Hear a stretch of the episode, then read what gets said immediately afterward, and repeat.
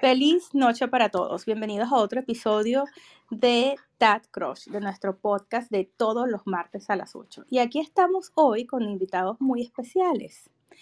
Tenemos a Cristín Carrasquillo, tenemos a Luigi De Angelis y a Carlina Madera. Tres personas que van a estar conversando con nosotros hoy sobre todos los pasos que debemos llevar uno a uno para el manejo de los listados. Cuando tienes una propiedad que quieres vender, desde el momento que interactúas con ese posible lead, ese posible cliente y lo conviertes en un cliente hasta el cierre, ¿ok? Y más allá del cierre, porque todavía después del cierre hay pasos extras que la gente, los agentes también deben tomar.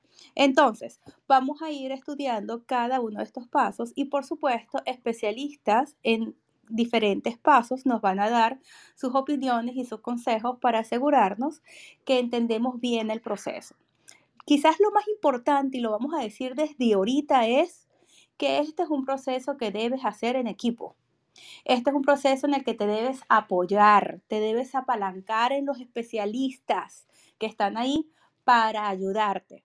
La gente me pregunta, Steve, ¿Cuál es tu secreto mejor guardado? Dinos cómo haces. yo siempre les he dicho, yo sin los Transaction Coordinator no soy nada. Y la gente se ríe y cree que es un chiste, pero es la realidad. Yo particularmente todo ese proceso lo delego. Y bienes raíces sin un Transaction Coordinator no se puede hacer. ¿Ok? Y por eso tenemos hoy a nuestra invitada Cristín que nos va a ayudar a dilucidar toda esa magia que ellos hacen detrás del telón. A ver todo ese papel genial que se hace cuando ella no la ven ustedes al detrás del telón y todos esos puntos y esa reputación me la llevo yo, pero yo sin ella no trabajo. ¿ok? Y al señor Luigi de Angelis como lender, que, que, a quien le lleva de sorpresa que cuando tienes un listado y estás representando al seller, también debes trabajar con un lender. ¿Sabían eso? Que puedes trabajar con un lender igualito, aunque no estés trabajando con compradores. Interesantísimo. Vamos a conversar sobre estos temas durante todo el proceso de la entrevista de hoy. Así que sin dar más eh, preámbulos, vamos a arrancar con el paso número uno. ¿ok? El paso número uno es identificar al cliente, el primer contacto. Posiblemente con respecto a este tema vamos a hablar más a fondo en el próximo martes, ¿ok? Cuando vamos a hablar de los tres pasos para concretar a un primer comprador o a un cliente.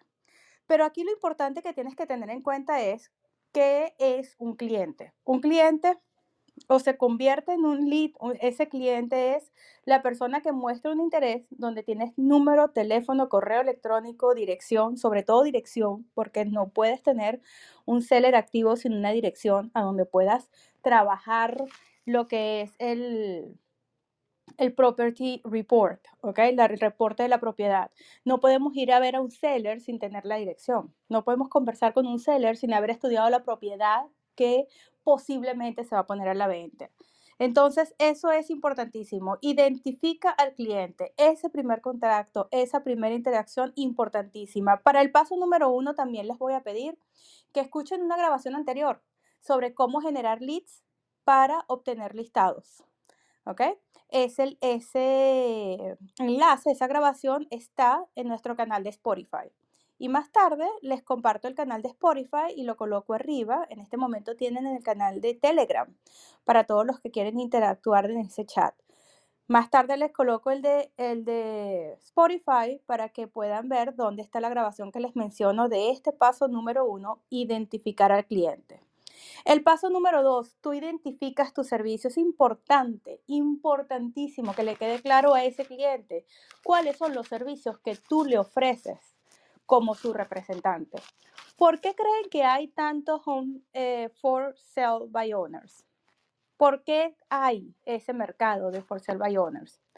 Y desde mi punto de vista muy particular, ese mercado existe porque hay una, una falsa creencia de que las propiedades se pueden vender sin agentes inmobiliarios, de que no somos necesarios para vender propiedades. Y como siempre, tengo la, costumbre de decirles, ¿y de quién es la culpa? A ver, vamos a ver en ese chat. ¿De quién es la culpa que los clientes piensen que no nos necesitan para vender propiedades. ¿De quién creen ustedes que es esa, esa responsabilidad?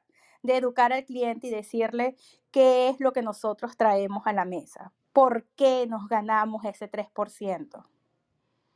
¿Okay? Es que somos 100% responsables de eso. 100% responsables de que nosotros hagamos esa enseñanza, hagamos ese esfuerzo, demos ese, ese extra para que los clientes entiendan cuál es el proceso y nuestra interacción dentro de todo este camino, ¿ok? A lo largo del camino. Y por supuesto, hablamos de nuestros servicios y viene en este paso número dos lo que es el meeting con el cliente, la reunión con el cliente y viene el listing presentation, la presentación. Ese es el día que te reúnes con el cliente y llevas a la mano eh, los papeles que necesitas y tienes el estudio de mercado y conoces los números, conoces la ciudad y le puedes hablar del estándar del square feet por, eh, del precio por square feet dentro del área, le puedes hablar de los comparables dentro de esa misma zona donde estás perfectamente a no más de tres millas a la redonda. Si son propiedades en el mismo edificio 100% más válidas que las demás. Y le das un estimado de rango de precio, descarga un reporte del RPR, o sea, mientras mejor preparado llegues a ese listing, mejor, ¿verdad? Porque ese paso de esa presentación depende que salgas con un contrato, con un listing presentation en la mano. Y ese listing presentation es, pero bueno, clave, importantísimo ese contrato, ese acuerdo entre tú y el seller. ¿Y saben por qué? Porque marca una pauta dentro de todo ese proceso. A ver, vamos a, poner en un círculo o vamos a anotar el paso número 3. ¿Por qué el paso número 3 es tan importante? Dentro de todo este proceso de generar leads, de hacer marketing, de promovernos, de, generar, eh, de hacer las llamadas, de generar contactos y por fin llegamos al punto en el que firmamos ese acuerdo. Ese es realmente tu primer logro. Ahí puedes darte una palmadita en la espalda. Muy bien. Vamos bien. Firmamos el acuerdo.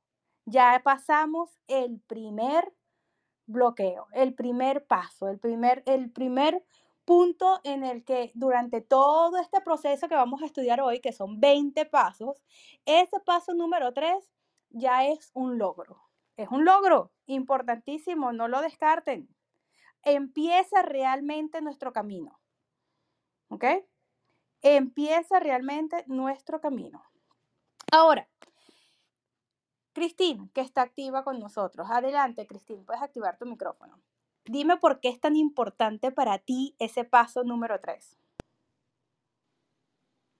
Eh, yo creo que es importante porque ahí es cuando tú sabes realmente que ya tiene el cliente, ya tiene el listing, entonces va a proceder con el, el proceso de poner el listing en el market, ¿verdad? Y, y hacer todo lo que tenga, you know, lo que necesite para entonces eh, vender esa propiedad y ayudar a ese cliente. Por supuesto, pero aunque no se los está diciendo Cristín, les voy a poner una nota. No está en las notas que le anoté, pero en el paso número 3 entra el Transaction Coordinero a juego. En el paso número 3, una vez que yo tengo mi listing eh, agreement firmado, ¿ok? En ese momento puedo levantar el teléfono y decirle a Cristín, Cristín, entras a jugar. Entra activa como un team player a trabajar con nosotros, Cristín, de la mano. Sin un listing agreement, ustedes no molestan, no llaman y no fastidian a un transaction coordinero. Le pueden avisar, tengo un cliente pendiente, voy a trabajar en esta propiedad, tengo cita tal día y puedes mantener el contacto para que ella sepa que hay un deal que está por, eh, que hay un lead, ¿no? Que se está calentando y en el momento que ese listing está firmado, ella entra con fuerza. ¿Ok? Vamos a hablar mucho en detalle del proceso de Christine y sobre cómo ella nos va a ayudar durante todos estos procesos. ¿Ok? Pero no sin antes decirte que eh, los pasos siguientes, después del paso número 3, ¿ok? La preparación del listado al MLS, incluso el mismo eh, listing agreement, el mercadeo en redes, la comercialización, la oferta de la compra, la respuesta, la contraoferta, el hecho de mandar las firmas, recibirlas. Muchas de esas tareas son eh, difíciles de seguir cuando tienes más de un cliente o cuando estás trabajando cuatro y cinco buyers y tienes un listado. Y aunque sea tu primera transacción y no tengas sino un solo seller en tu base de datos ahorita activo, yo recomiendo al 150% que trabajes con un Transaction Coordinator.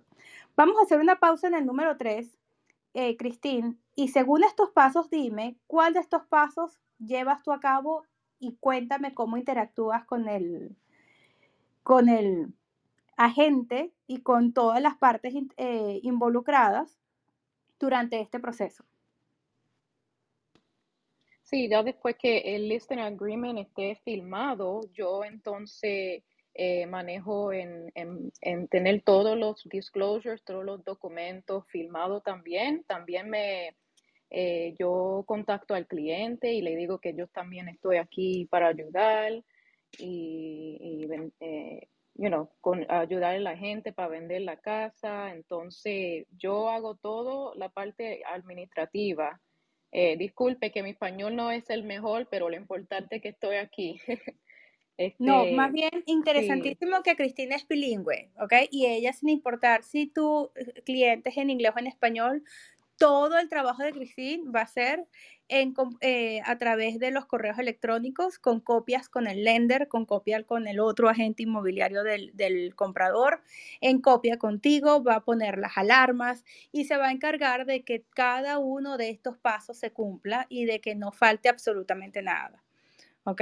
Ella tiene una intención de ser... Eh, tu equipo. Ella hace un trabajo en equipo. No es que, te que sueltas la responsabilidad y ahora es responsabilidad Cristina. No, porque los responsables somos nosotros, que no se nos olvide eso. Pero el Transaction Coordinator está ahí para hacerte el trabajo más sencillo, para asegurarse que no se te van a escapar los detalles. Incluso, Cristina, una de las cosas que me encanta es que tú, tú eh, una vez que yo tengo el listing a Cristina firmado, tú lo subes al MLS, ¿correcto? Sí, correcto. Yo lo subo al MLS y eh, estoy segura de que todo esté bien, que nada, nada falte. Es bien importante de pegar, pegar atención a, los detalles. Entonces yo este, lo entro al MLS, le pongo, incluyo todos los disclosures y también eh, pongo las instrucciones de los showings en showing time. Entonces tengo todo listo para, para que tenga todo, todo listo en el listing y entonces no te tiene que preocupar de nada como agente. Definitivamente puedes irte a hacer los videos para tus canales en las redes sociales en el paso número 5 haces todo lo que es el mercadeo y el marketing y montas tus promociones y empiezas a promover la propiedad mientras Christine está trabajando en el MLS organizando todo. Él trabaja un coming soon, un viene muy pronto, un listado que está por salir y en el instante que Christine lo tenga lista, lo pones activo en el MLS. O sea, todo esto lo puedes ir haciendo tú. Ahora, Cristín, no, no podemos culpar a Cristín por malas fotos, porque ¿de quién es la responsabilidad de tomar unas fotos espectaculares? De ustedes. Entonces, ojo con eso, oído el tambor. Una vez más, el coordinador de transacciones, el TC, Transaction Coordinator, está ahí para trabajar en equipo contigo. Perfecto. Entonces, la preparación del listado en el MLS la puede hacer el Transaction Coordinator. El número 5, mercadeo en redes, la comercialización. Hay diferentes paquetes en diferentes partes, hay diseñadores que hacen esto para ti, hay cualquier cantidad de recursos. En este papel sé que, que Cristín tiene unos paquetes de diseño para promover en redes, pero también Luigi tiene cualquier cantidad de material súper extraordinario para promover listados, ¿verdad Luigi? Yes, gracias que estaba buscando el, el mute. Yes, tenemos List Reports, que de hecho lo tengo gracias a ti. Hace muchos años que eh, nos trajiste esta idea y la hemos cargado y, es maravillosa. Nosotros tenemos esta agencia de publicidad. Todos los realtors que estén afiliados con nosotros tienen acceso al, a todo el material gratuito. List Reports les produce todo un paquete de promoción por cada listing que ustedes pongan en el MLS, se los hace automático y les anuncia cuando tienen el paquete y ahí tienen desde un landing page para cada listing hasta la lista de visitas para los open house. The whole nine yards. no, pero es que es imposible no tenerlo. Yo recuerdo que a Luigi le dije, Luigi, eh, yo te hago uno de mis lentes de preferencia y tú activas List Report.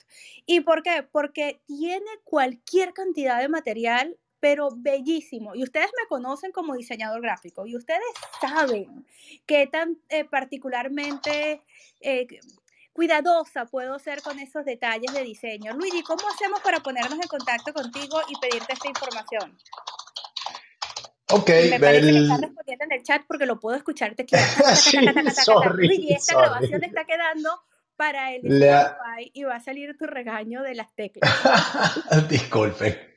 Acabo de pasarle a Carlina el link para que lo postee en los grupos, de, en todos los grupos donde estamos. No, vamos a cambiar el enlace de aquí. Pásame el enlace también para ponerlo desde el, el chat del Clubhouse para que de una vez entonces podamos eh, compartirlo aquí también. En ese link, en ese enlace, eh, ponen su foto, su dato de su empresa, la presentación que quieren hacer y ya, ya con eso List Reports maneja el resto de información. Y tiene, como tú sabes mejor que yo, no solamente paquetes de mercadeo para todos los listings, además les va a dar información, les va a dar ideas de postear todos los días por email, les va a llegar un email con tres o cuatro ah, ideas, cualquiera que les gusta, están dos clics away de ponerla en Facebook o en Instagram y tiene muchísimas más herramientas para ayudarlos al mercadeo y todo eso gratis, pagado por nosotros. Nosotros aparecemos co-branded con ustedes solamente cuando el material publicitario refiera a hipotecas, right? para cubrirlos con nuestra licencia en los temas de hipoteca. Pero si no se habla de hipotecas en el material, como la mayoría del material no se habla de hipotecas, ustedes salen sin, eh, solos, sin necesidad de co-branding. Y es una maravilla, es una maravilla de aplicación, la recomiendo al 100% List Reports y además no solamente el material publicitario es gratis, la plataforma completa de List Reports es gratis cuando estás acompañada con un lender. Así que, bueno, a las 67 personas que están inscritas hoy, no, que están hoy online con acompañándonos, no pierdan la oportunidad de entrar al List Report. Y Luigi, voy a tomarte hoy, te voy a comprometer de palabra, aprovechándote que, estás aquí online con nosotros. Vamos a hacer un webinar de cómo utilizar las herramientas de List Report que son gratis para todos los agentes inmobiliarios que se suscriban y que quieran en algún momento trabajar contigo.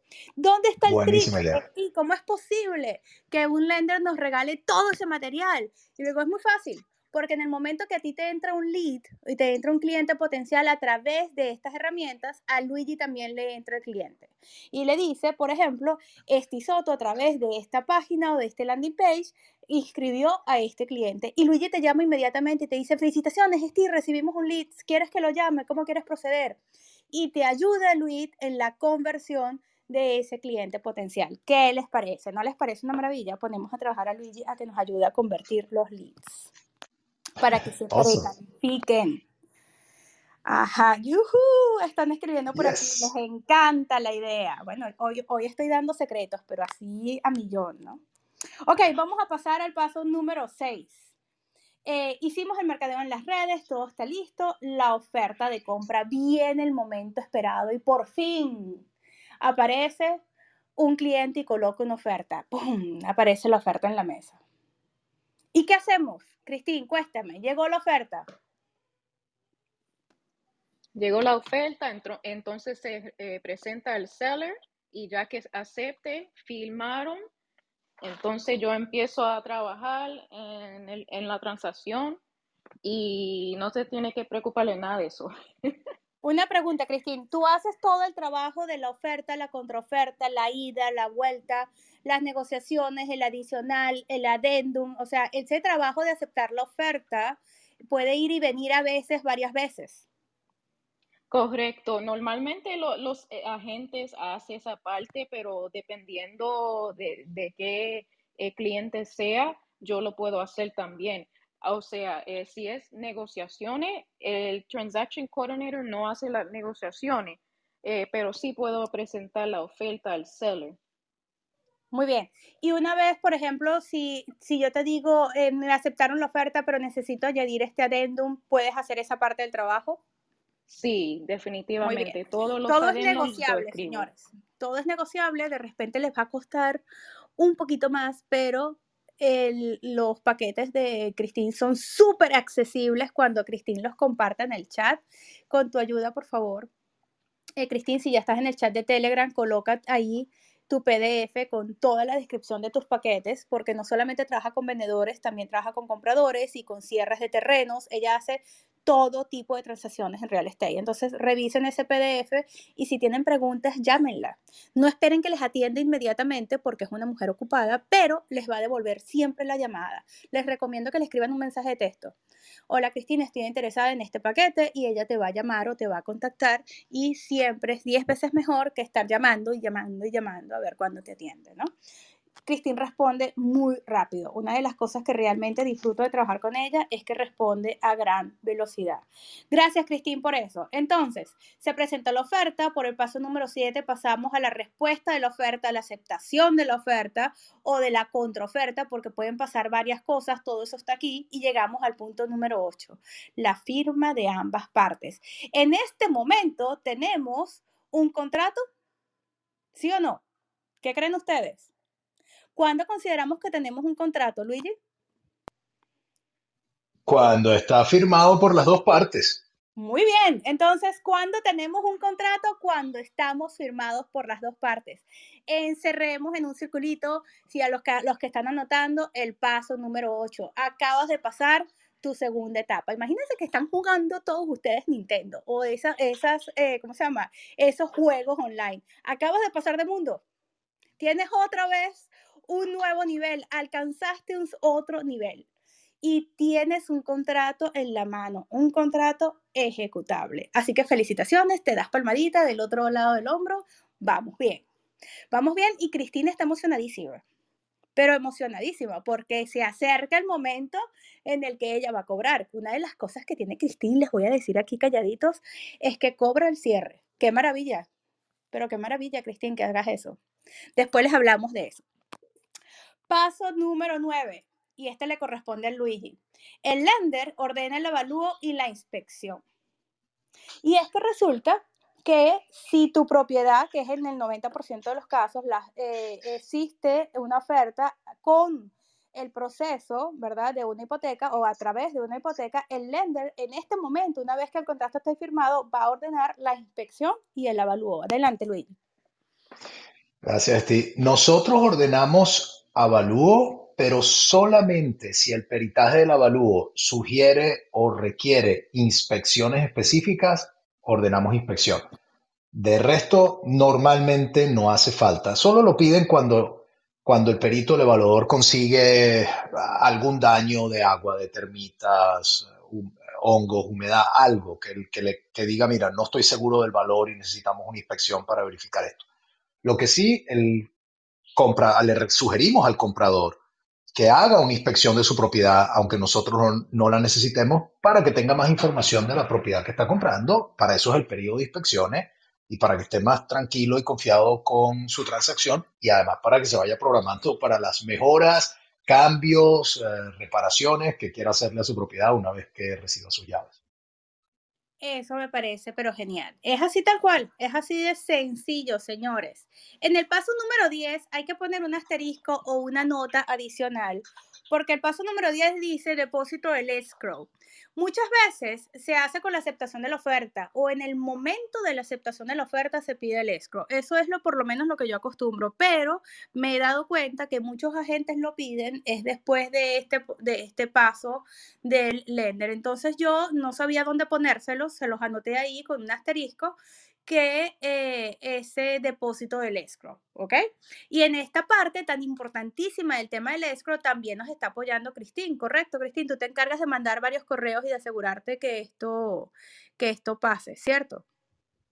Cierto, correcto. Yo también eh, llamo a la oficina de título, entonces para que asegurarme que ellos manden la wire instructions a los clientes y también les digo a los clientes siempre, primero, por favor, llame a la oficina a verificar los wire instructions porque hay mucho fraude. Entonces, para que, ese, ese dinero del depósito llegue donde tiene que llegar. es así. Un paso tan importante como este, que es el del escrow, no se nos pueden olvidar los detalles. Y para mí, este punto solamente justifica el uso de un transacción coordinero. Nada más este punto lo justifica por el tema del fraude cibernético. Así que ella se asegura de mandar los correos, de avisarle al comprador, de tener la, seguridad de que todos estamos en la misma página, de copiar en los correos al, al title company, de copiarte a ti en los emails. Así que definitivamente este paso es, pero de suma importancia, ¿ok? No se nos puede olvidar. Después de eso viene el paso número 11, la inspección de la propiedad. Y el 12, el avalúo de la propiedad. Me hubiera gustado tener de invitado un appraisal y un inspector, pero realmente estos son procesos muy sencillos. Quizás lo más importante es que le deje saber al, eh, al vendedor que estos procesos le corresponden al comprador o al lender y que ellos no, no pueden intervenir. Ese es un proceso difícil para el vendedor muchas veces entenderlo. Es mejor cuando se lo deja saber por anticipado y no en el mismo día. ¿ok? Yo soy de las que les recomienda a mis vendedores hacer un avalúo de la propiedad. Yo, cuando me doy cuenta que no logro eh, que, que calcemos en la misma página con respecto al precio. Entonces, cuando yo veo que mis compradores necesitan, mis vendedores necesitan ayuda para definir el precio, de una mando a hacer un avalúo. Y ese avalúo nos ayuda muchísimo a concretar el precio de venta es una herramienta que uso constantemente, sobre todo en propiedades de lujo. Entonces, para cuando viene el avalúo de la propiedad, ellos saben por dónde van a venir las cosas, por dónde vienen los números y entienden fácilmente que es un proceso del comprador. No todos los vendedores van a estar dispuestos a hacer un avalúo, oído al tambor. Y con respecto a la inspección, es, inspección, es muy importante que le insistas a tu, a tu vendedor tres y cuatro veces y a mí me encanta hacerlo como si estuviéramos en un, eh, eh, reunidos con un abogado, ¿no? Yo le digo, aquí vengo otra vez con la misma pregunta que te hice el día uno y que cada dos, cada 24, 48 horas te vuelvo a preguntar, ¿hay algo con respecto a la propiedad que necesitas decirme? ¿Te acordaste de algo que no has confesado todavía? Cuéntame. ¿Ya te acordaste de ese leak que hubo en el baño hace tres años y no te acordabas antes? No, Steve, no ha pasado nada. Ok, está bien, perfecto. Y después regreso otros días más tarde y me dijo, cuéntame, ¿y de dónde fue que enterramos el gato? Me dice, ¿qué gato? Ah, no, es que todavía no me has contado nada sobre la propiedad. ¿Tienes alguna? Y se ríen porque se los pregunto tantas veces de forma chistosa, pero insisto tanto que en algún momento les digo, eh, estas son mis tareas para esta semana y tu tarea es seguir pensando en qué es lo que no me has dicho todavía. Y se vuelven a reír. Cuando viene el paso de la inspección, le digo, ¿sabes qué? Hasta aquí fue tu oportunidad. Todo lo que no hayas dicho se va a saber ahorita. Y se vuelven a reír. Y le digo, ajá, vamos a ver si, si qué tan buena está tu memoria. Pero realmente eso es una forma de ayudarlos a entender que la inspección va a dejar saber absolutamente todo de cómo está la propiedad, incluso las cosas que ellos no saben. ¿Ok? Entonces hay diferentes formas de manejar esto. Eh, yo lo uso de forma muy jocosa, no necesariamente tienen que hacerlo así, pero la inspección de la propiedad y el avalúo de la propiedad tienen una característica muy dura. ¿Y saben cuál es? Que tienen un botón de reset. ¿Qué significa eso, Luigi? Bueno, tienen efectos importantes sobre la transacción. Durante el inspection period, si el comprador descubre algo en esa inspección que no le gusta la casa, es más, y no tiene ni siquiera que explicarlo, se puede retirar de la transacción. Así que como vendedor, es lo que tú dices, es buenísima idea. Eh, yo lo he visto cuando lo haces y, y, es lo mejor. Los vendedores deben hacer un appraisal y una inspección. Obviamente no todos los vendedores quieren hacerlo, pero si lo hacen están mejor equipados para reducir la posibilidad de que la transacción entre en una negociación de precio o se caiga la transacción. Entonces a veces es una inversión de mil dólares, 500 dólares, lo que sea que vaya a hacer una appraisal una inspección, depende del valor de la propiedad es, es un seguro de continuidad de la transacción, porque al final es información sobre lo que estás vendiendo, pues sobre tu, sobre tu inventario, sobre tu propiedad. pero sí, eh, el otro efecto es que la, appraisal es el que va a determinar cuánto podemos prestar. Uh, nosotros prestamos... Perdón, Luigi, que te interrumpí. Adelante. Que nosotros prestamos, depende del programa y depende del, de eso, del valor del appraisal, o el, menor número entre valor de appraisal y el, um, el valor de contrato. Así que es muy importante que ese appraisal venga bien, porque si no, pues no, no vamos a poder prestar lo que, lo que el cliente quería y también se pueda caer la propiedad, la transacción por eso. Por eso digo que tiene un botón de reset, porque si el appraisal viene en 3 millones y el cliente había ofrecido por, eh, en base a un, eh, la propiedad estaba listada en 3 millones 250 y el cliente ofreció 3 millones 100, adivinen qué va a pasar. El no transaction. Va a las 3 millones nada más. Y por más que el cliente quiera sus 3 millones 100, ahí el lender está aprobando 3 millones. Tendría que el comprador poner esos 100 de su bolsillo y eso casi nunca pasa, por lo tanto la transacción se cae. Otra razón importantísima por la cual tener al cliente muy claro, tú puedes pedir lo que tú quieras. Yo soy de las que le digo, tienes que encontrar el realtor que lo liste por lo que tú quieras, porque es irreal. La transacción se va a caer en tu tercer nivel porque les cuento que después de el avalúo y el appraisal pasamos al tercer nivel. Y ahí es donde se caen casi todas las transacciones. Porque es que de todas maneras quería poner el listing, el cliente decidió listar en 3 millones 500, pero bajo ningún concepto yo le quise decir que no y la puso en 3 millones 500, aunque todos los comparables dicen 2 millones 900, 3 millones. ¿De quién es la culpa una vez más? ¿Por qué se está cayendo la transacción? Porque no fuimos claras con el cliente. ¿Ok? Ahora, cuando has sido clara con el cliente desde el día uno, de todas maneras lo complace, pero eres clara con el cliente y llega ese momento, tú pones el appraisal al lado de tu análisis comparativo del mercado y le dices al cliente, mira, no dejes perder la transacción, te lo estoy diciendo desde el día uno, este es el valor de la propiedad, vamos a cerrar. Y al cliente no le queda otra que ceder, porque tú estás demostrando tu profesionalismo. Y en ese momento, estas son las normas. Esto es. Aquí no hay para dónde agarrar. Este es el mejor precio que, por, por el que puedes vender la propiedad. Cierra. Y esa es una forma coherente de trabajar. Aún así, en este paso se pierden la mayor parte de las transacciones. Así que es muy importante que esa primera parte de la transacción, cuando tú interactúas con el cliente, quede claro dónde están esos números tiene que quedar claro. Es preferible que esperes una semana más para listar y no listes corriendo y que el cliente entienda cuál es realmente el valor de la propiedad y que llegues a un número razonable antes de que dejes pasar el tiempo y se dé cuenta con las ofertas. No. Haz bien tu trabajo, asegúrate de explicarle por qué, saca los reportes de mercado, explícale los comparables llévalo a ver las propiedades que están comparadas y míralo, mira esta propiedad, esta cuesta 350 mil dólares y mira la que bella está con topes de mármol. La tuya tiene que ser remodelada y hay que cambiar todos los appliances. No hay forma que la vendamos por 350. No hay manera. Lo mejor que podemos pedir es 310. Y él va, la persona, el vendedor, va a entender, pero tienes que hacer esa parte del trabajo. ¿Ok? Muy bien, pasamos el nivel número 3 y saltamos todo ese proceso de el avalúo y la inspección. Estamos en el punto número 13. El title search y el ownership clarification. Esto lo hace la compañía de título. ¿ok? Y es un paso súper importante en donde se evalúan un montón de, de, documentos online y sin embargo aquí tiene un papel muy importante que juega tu Transaction Coordinator. Adelante, Cristina. Sí, el title commitment.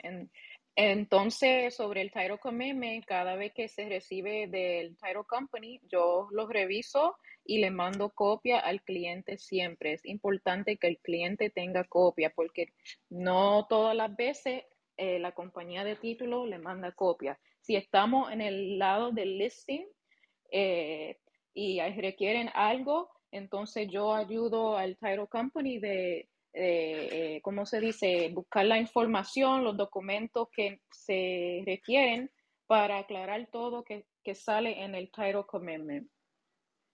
Pero qué maravilla. Hasta ayuda al title company en el caso que fuera necesario para que todos los documentos estén en orden. Una vez más, otra de las maravillas del Transaction Coordinator. Paso número 14, el loan commitment. Luigi, esa ni me voy a dar el lujo de explicarla. Yo digo el título y tú le explicas. Bueno, completado el proceso de la primera revisión por los underwriters de los documentos del comprador de calificación, nosotros emitimos un documento que, como acabas de mencionar, se llama Loan Commitment donde le garantizamos al comprador y a las partes de la transacción que nosotros vamos a prestar bajo los términos tales y tales y con las condiciones que tenga el non-commitment. después de eso, el comprador entrega los, los, documentos de esas condiciones. A veces hay long commitments que no tienen condiciones, sino que simplemente lo que falta es la firma y ya está, recoger los documentos del cierre de la compañía de título. Ah, y de ahí vamos a, a clear to close y al cierre. Asimismo, el paso 15 y 16, la declaración del HUD y el recorrido, viene el recorrido final en la número 16. Un tip importantísimo del recorrido final. Y a, ver eh, quién me dice en el chat cuál es el, el, tip más importante del recorrido final. A ver, normalmente este, este tip es para los compradores. Ojo. Pero si tú eres el agente del vendedor, ¿cuál es ese tip que no se te puede olvidar? Darle a tu vendedor antes de que venga la fecha, antes de que llegue la fecha del recorrido final. Vamos a ver si alguien la, lo dice, Luigi, lo anota en el chat. A ver, a que no, a que no saben, a que no saben voy. A ver, por supuesto tiene que haber una revisión, pero ese recorrido final es importantísimo, importantísimo. A ver, pero si aquí tengo a Cindy, mira, voy a subir a Cindy para que responda esa pregunta. Cindy, ¿estás ahí conectada? Hola Esti, ¿cómo está? Un placer. Bien, qué gusto verte. Y con esa experiencia tuya de cierre tras cierre tras cierre, dime, Cindy, ¿qué es lo más importante que tiene que tener en cuenta el vendedor antes de que el comprador vaya a hacer el último eh, walkthrough, el último recorrido? Ok, no sé si es este, pero el vendedor tiene que tener todas las utilidades prendidas y que la casa tiene que estar como la última vez que la caminó el comprador. Bueno, pero 100 puntos. Es que si alguien la iba a decir, era Cindy. Por eso fue que cuando la vi en el chat dije, aquí la única persona que lo va a decir como es es Cindy. Las utilidades tienen que estar al día. Tú no puedes hacer, no puedes nunca permitir que tu vendedor pasa un recorrido final sin luz, sin agua. No, señor, eso no se hace sino hasta después. Se tienen que dar unos días. Así que tienen que estar las utilidades al día para que el cliente vea la propiedad tan y como la vio cuando la fue a comprar. Posiblemente ya esté vacía, ¿verdad? Porque se llevaron todos los muebles, pero no pueden haber huecos en la pared, no pueden haberse llevado los appliances. O sea, tú tienes que hacer, ¿por qué? Porque eso también va a traer problemas en el cierre. Esti, si me permite, te puedo dar dos experiencias sobre eso. Go ahead. Te cuento que con un comprador mío, eh, cuando fuimos a hacerle el recorrido, la casa era de banco, de eso hace como 10 años, y suerte a Dios que no brincamos ese paso, porque cuando fuimos el último día, antes de ir al cierre, la casa se había inundado. Y si mi buyer había firmado, ya él había recibido esa casa así, suelte, que con la experiencia yo le dije, no, no, no, no podemos brincar esto, véngale que hay que ir a chequear de nuevo. No, pero vimos la casa la semana pasada. No, no importa. Vamos, a verla. y ahí fue que la encontramos inundada de agua. Yo soy de las que, le pide al seller, vamos a revisar que mañana es igual true. O sea, yo cierro casi, y esa revisión la hago al final de la tarde. Quiero revisar que mañana es el walkthrough. Y me dicen, pero ¿qué quieres revisar? ¿Cómo vas a entregar la casa? Necesitamos revisar. Y les aviso una semana antes. Normalmente le dejo saber esto a mi Transaction Coordinator. Dame una semana antes un recordatorio para preparar al seller para walkthrough. Y el, el día antes de hazme un video, muéstrame, todo está el día, sí, sacaste la basura, sí, sobre todo sacar la basura. Muy bien, ¿cómo están, las, eh, están los servicios del día? Sí, todo está el día, muy bien. Y me gusta que cuando ese cliente llegue a ese walkthrough, tener alguna cosa, un, un, detalle en la mesa, esta vez para darle la bienvenida, ¿ok? A ese, a ese comprador, ¿ok? Eh, yo soy las que deja unas botellitas de agua en la nevera o alguna cosa porque sé que, eh, que van a venir los compradores a ver la propiedad y eso siempre hace quedar eh, muy bien, te da muy buena reputación. Esti, te tengo otra reseña siendo la representante del vendedor. Hace, dos, hace tres semanas atrás Fuimos el día antes como representante del vendedor. El vendedor ya se había mudado. ¿Y qué no pasó? Que cuando fuimos el día antes, teníamos gente mudada en la casa. Wow. Alguien puso la casa en cielo dos días antes, la rentó, le cogió el dinero supuestamente a esta gente y teníamos un inquilino, llamamos a la policía y la policía dijo que había que hacerle un eviction. Ah, eso no lo había escuchado yo nunca. ¿Y tú, Luigi?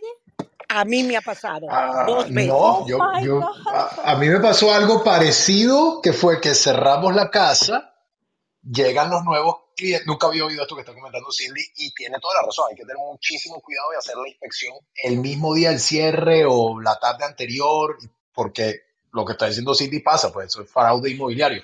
Pero un caso parecido o, o- o en el mismo ángulo que nos pasó a nosotros fue, hicimos el cierre, se muda nuestro comprador, la familia que compró, primeros compradores y todo eso, felices de, de comprar su casa. Y al rato, a los dos, tres días, le toca la puerta a alguien de que la casa era de ellos, que salieran de ahí y que ellos tenían título en la mano y que cómo íbamos a arreglar esto.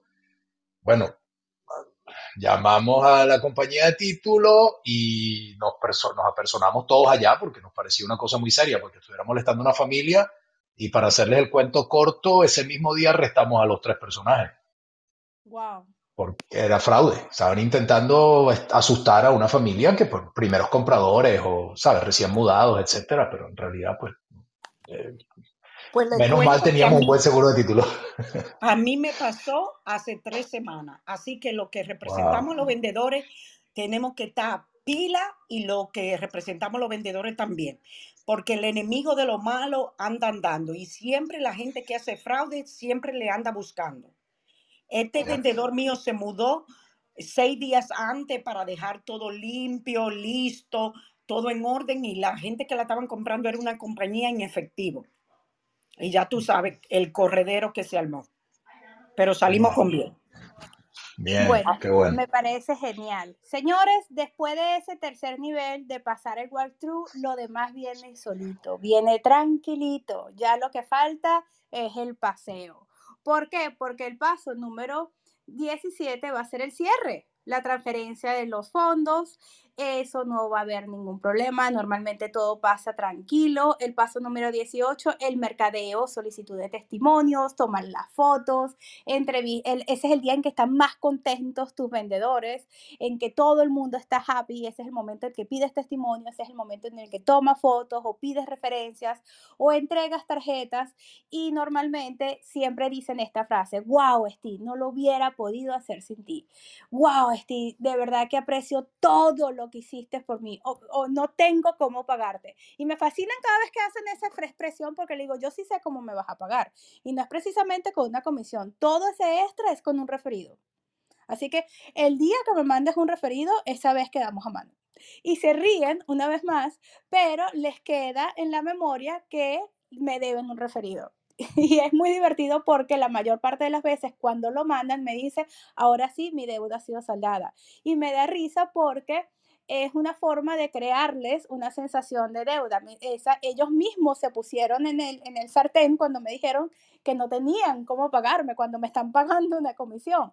Entonces a mí me gusta darles esa oportunidad de decir, me puedes pagar con un review en mi Google account o me puedes pagar con un referido. Y cada vez que, y en el momento que hagas eso, nuestra deuda está 100% saldada. Y me fascina que me ha pasado dos o tres veces que me mandan dos o tres referidos y me dice, ahora quién está en deuda. Y entonces, muerta de la risa, le digo, yo ahora te invito a un café. Y jugamos al dar y recibir. Y eso es muy bonito también porque eso eh, hace que vivas de referrals. Esos referrals son importantísimos. Tus clientes no son solo para una transacción, tus clientes son para toda la vida. ¿ok? Y en eso también, eh, hasta este punto, hasta este momento del cierre, te acompañó Cristín. ¿Cierto, Cristín? En el momento del cierre, nosotros entonces al cierre pagamos tu comisión, ¿cierto? Sí, cierto, ya que este, estemos al cierre eh, y, y, you know, reciba tu comisión, es cuando me pagan a mí, eh, puede ser la compañía de título o el agente directo, pero como yo digo, when you make money, I make money. Así mismo es. Cuando nosotros cobramos, ella cobra. ¿Qué, qué mejor partner que ese? ¿Qué mejor socio que ese que nos acompaña durante toda la transacción? Está pendiente de todos los detalles, nos está cuidando la espalda en cada uno de estos procesos y cobra cuando nosotros cobramos. Es como para darte un aplauso. O sea, honestamente yo... Definitivamente. déjame hacer una pregunta aclaratoria porque a mí me parece tan fascinante lo que está diciendo Cristín. Si la transacción no cierra, Cristín, y tú trabajaste, apoyaste a todo el mundo y porque encontraron la propiedad inundada, como mencionó ahorita Cindy, no cerró la transacción, tú no cobras por ese trabajo, ¿correcto? Correcto, no. Eh, wow. Entonces, ¿Qué más quieren? Exacto. E, entonces, we move on to the next one. Yo, yo digo eso porque si, si no cobra comisión eh, la gente que es mi cliente y tenemos una relación, tú sabes, de, business relationship, seguimos para la próxima y, ganamos como quiera. Bueno, ¿qué más quieren? No pueden pedir más, no abusen. No pueden pedir más. Eso es el ideal. ¿Querían un asistente? Bueno, aquí hay una. ¿Y saben qué? No les va a cobrar semanal ni mensualmente, les cobra el cierre. Así que felicitaciones, Cristín. Creo que vas a ser contratada por más de uno, porque yo te contraté en el instante que te conocí. Muy bien, señores. Gracias. no, yo feliz de por eso. No olvides compartir, por favor, el material en el grupo de Tag Cross, que es importantísimo. Cindy, tú también trabajas con Transaction Coordinators, ¿verdad? Correcto. Tengo una Transaction Coordinator y tengo un asistente. Ahora una pregunta, Cindy. La pregunta que me hacen a mí todo el tiempo. Pero ti, si tú sabes hacer todo eso con los ojos cerrados, ¿para qué necesitas un Transaction Coordinator? A ver, Cindy, si respondes igual que yo. Ay, que esa está bien fácil.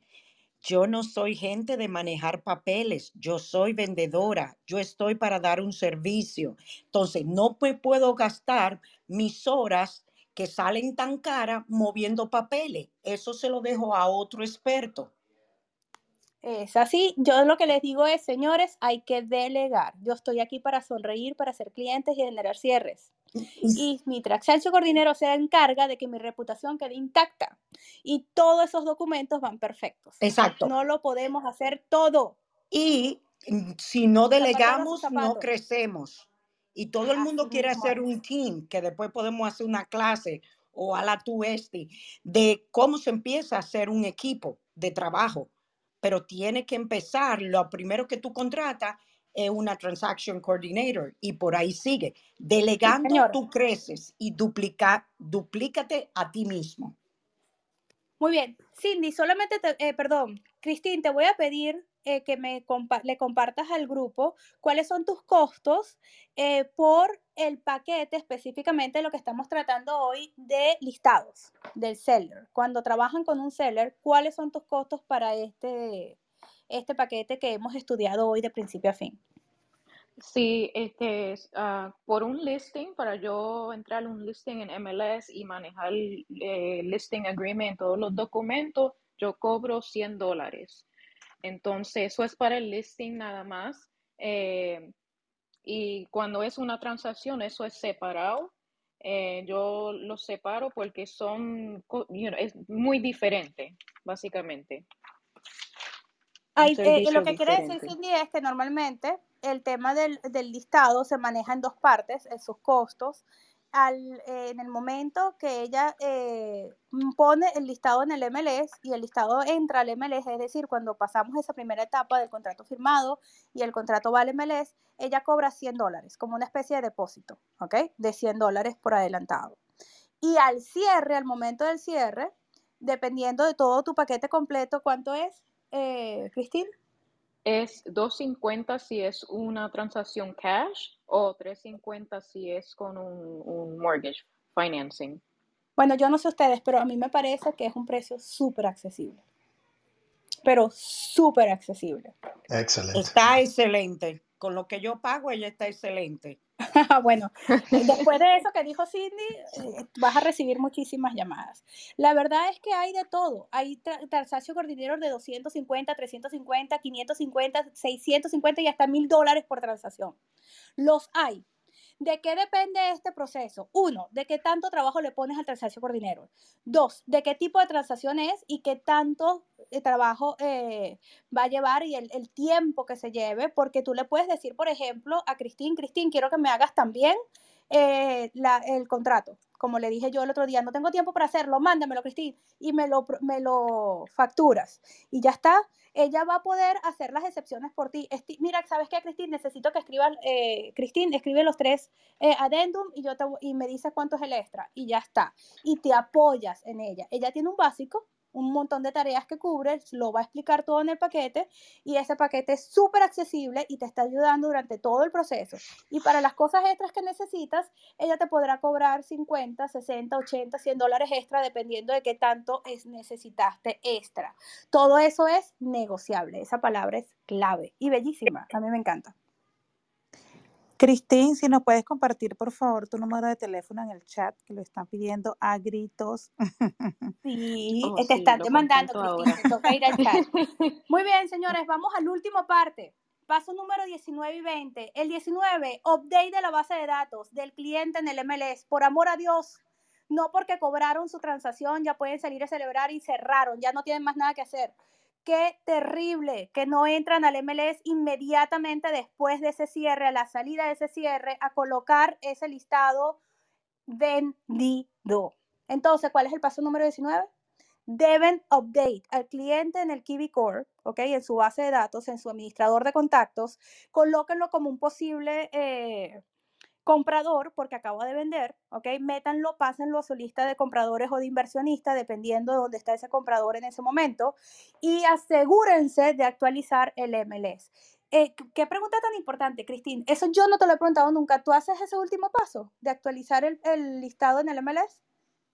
Oh, sí, claro. ¿Propiedad Eh, vendida? yo, yo, yo, este, me encargo de eso. Yo pongo el listing como, you know, sold y pongo todos los, los, detalles. No tienes que preocuparte nada de eso.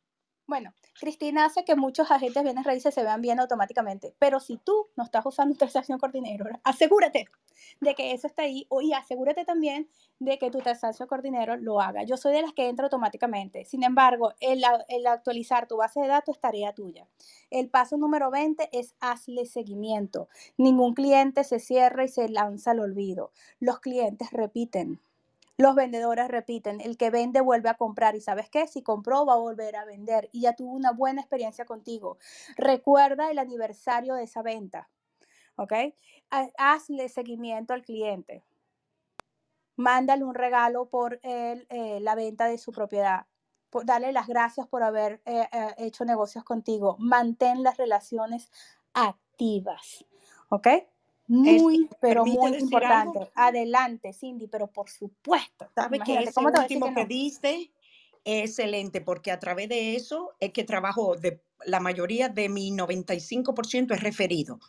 Y algo que yo hago cuando lo llamo a la semana siguiente, que lo deben de apuntar ahí y tratarlo de implementar, después que yo lo saludo y le digo, ¿cómo ha estado en la casa? ¿Todo bien? Porque yo soy la persona de contacto para todo lo que ellos necesiten. Me hago que ellos dependan de mí. Y le digo, acuérdense que hay que invitar a toda la familia. ¿Para cuándo está esa, esa fiestecita? Me dicen, oh, sí, sí, lo estamos preparando en dos semanas. Le digo, permítame llevarle el bicocho, estoy invitada. Yo me Sí, pero presento. esa, eh, Cindy, perdón que te interrumpa, pero lo haces con los vendedores también, porque en este, este es el proceso de los vendedores. Yo hago eso mucho con mis a compradores. los vendedores lo llamo, entonces si es vendedor, yo lo llamo y le digo que cómo se ha situado en el apartamento que rentó o si se fue a vivir con la mamá o lo que sea y le pregunto si me permite saber cuál sería su próximo sitio que le gustaría vivir. Y si es en mi área, lo pongo en un automático para que ellos vayan viendo cómo se va moviendo ese mercado y que si tienen alguna pregunta, que me dejen saber. Importantísimo, justamente lo que nos lleva al paso número 10, haz el seguimiento, tienes que hacer el seguimiento. Ciertamente los compradores se nos ocurren 5.000 ideas para hacer eso, les mandamos regalos, eh, nos enteramos que van a hacer un barbecue de bienvenida y aunque no estemos invitados, por ejemplo, yo les mando lo que sea que vayan a hacer para esa celebración y me aseguro que va a llegar algo a tocarles la puerta y que ellos van a decir, wow, mira lo que mandó el realtor y se hace bulla, se hace el nombre, esas cositas son importantes. Pero con los vendedores, el seguimiento empieza desde antes del cierre. O sea, tú deberías incluso en el momento que ya tienes eh, una oferta en la mesa, empezar a conversar con él y, mostrarle el episodio. Ya, ya compraste las cajas, nos vamos a mudar. Cuéntame, ¿a dónde te vas a mudar? ¿Ya sabes? ¿Ya tienes listo? ¿Ya rentaste? ¿A dónde vamos? O sea, no, nunca es tarde para que empieces a trabajar a ese cliente como un comprador. Cuando ya la oferta fue sentada, cuando estamos en contrato, yo los presiono. Ok, listo, te quedaste sin casa, este contrato está aceptado, te aseguro que esta inspección va a pasar perfecta y una vez que esto pase, dime a dónde te mudas, a dónde te vas. Tengo que actualizarte mi base de datos, así que dime para dónde nos vamos. Bueno, no sé, me voy a mudar a tal parte o fíjate tú que yo tengo otra propiedad en tal lado. Ah, qué bien. ¿Y esa también la vas a vender? No, no la estás vendiendo, vas a vivir ahí un rato. Ah, qué bueno entonces ya tú sigues, sigues sabiendo que es dueño de casa, que no se está mudando y ahora va a vivir en tal parte. Toda esa información es importantísima para actualizar tu base de datos, ¿ok? Muy, pero muy importante. Bueno, seguimos en contacto. Cuando te canses de vivir en Los Cayos, me avisas porque seguramente vas a regresar a la vida mayamera en un par de años, que te canses del sol y la playa. Y en ese momento, cuando hagas eso, me avisas. Y tengo agentes también parte de mi equipo en Los Cayos, así que cuando vayas a venderle a Los Cayos para mudarte para acá, también te vamos a ayudar. Y me fascina que ellos dicen, bueno, Estito, estás hasta en la sopa. Y yo le digo, y en el postre. Señores, ustedes tienen que estar en todas partes. ¿Ok? Absolutamente en todas partes. Qué gran sesión la de esta noche. Y no por mí, sino por mis súper invitados. De verdad, es que, es que Cindy, fuiste la guinda de la torta, me encantó que te conectaras esta noche. Me encantó poder conversar contigo. Gracias, Cristín, por acompañarnos. Yo sé que estás súper ocupada y conseguiste el tiempo para, poder, para que te conocieran los agentes que se conectan conmigo esta noche. Y gracias, Luigi, por tomarte el tiempo también de regalarle a todos los agentes que necesiten ese súper programa de List Report. Solo tienen que inscribirse en el enlace que está allá arriba. Así que, señores, esta ha sido una excelente presentación. Vamos a darle las gracias a nuestros invitados y nos vamos a ver el próximo martes. Gracias, Esti. Gracias a ti por invitarme. Buenas noches, gracias. Buenas noches. Bye. Buenas noches. Gracias, gracias.